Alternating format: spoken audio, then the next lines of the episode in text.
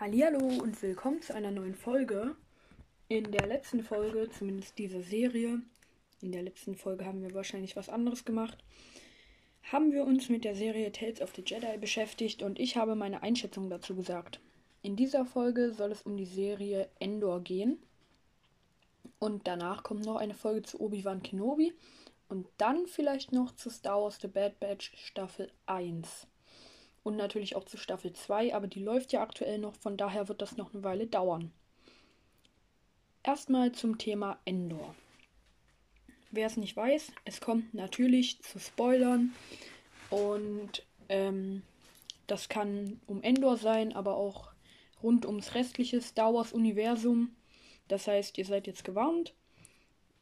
Wenn ihr die Folgen noch nicht geschaut habt, empfehle ich euch, schaut erst die Folgen und hört dann den Podcast ja, das war alles, was ich erstmal zu sagen habe. Jetzt aber zu Endor an sich. In Endor geht es ja eigentlich darum, wie Cassian Endor, die Hauptperson des Filmes Rogue One, Rogue One, ja, ähm, also mit einer der Hauptfiguren quasi zur Rebellion kommt. Darum handelt die Serie. Das heißt, es könnte auch zu Spoilern aus Rogue One kommen. Jetzt geht's aber los. Am Anfang, als ich wusste, dass die Serie kommen wird, beziehungsweise dass sie angekündigt war, wurde ich daraus nicht so ganz schlau. Denn ich muss ehrlich sagen, ich fand Endor oder ich fand Rogue One, den Film, sehr schön. Hat mir gefallen. Das sage ich ja auch alles nochmal im Star Wars Ranking mit äh, Sash Ziller. Könnt ihr euch gerne anschauen. Filmranking. Aber worum ich oder worauf ich eigentlich hinaus will, ist ja, dass Endor jetzt keine Hauptfigur ist oder irgendeine bekannte Figur in dem Sinne, über die es sich lohnt, eine Serie zu machen, wie zum Beispiel Ahsoka oder Obi-Wan Kenobi, mal als Beispiel. Aber trotzdem gab es dazu eine Serie und das ist auch der Grund, warum mich die Serie am Anfang einfach überhaupt nicht angesprochen hat. Schon bevor die gelaufen ist, wusste ich eigentlich, okay, die Serie wird nicht sonderlich spannend, aber da sollte ich mich irren. Im Endeffekt war das eben auch wieder die Zeit, wo ich Star Wars gerade nicht so aktiv verfolgt habe.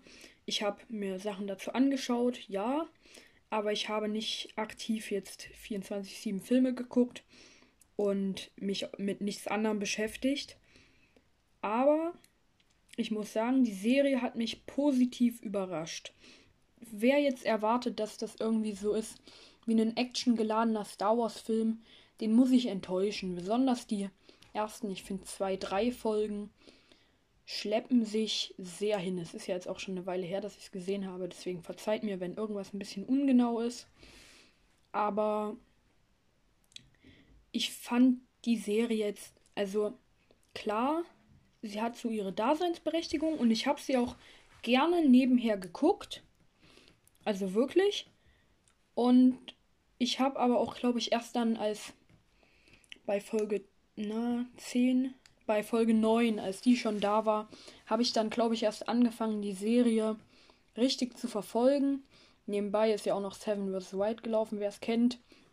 Da hatte ich meinen Fokus mehr auf Seven vs. Wild als auf der Serie. War aber jeden Mittwoch eine gelungene Abwechslung. Ich fand halt einfach die Figur an sich irgendwie spannend und irgendwie auch nicht. Ich weiß nicht genau, wie ich das sagen soll.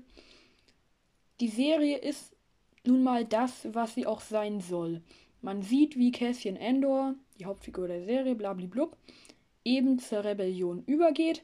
Dabei gibt es spannendere Folgen, wo mehr geschossen wird, wo mehr Action ist, wo es mehr drum geht.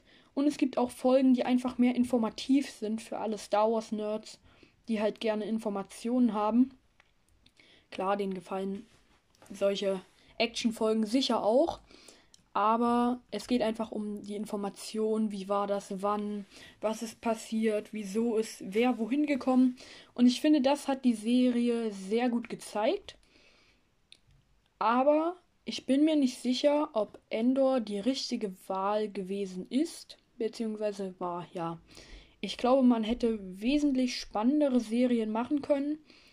Und ich glaube, da hätte man dann auch ein wirklich breiteres Potenzial gehabt als Endor.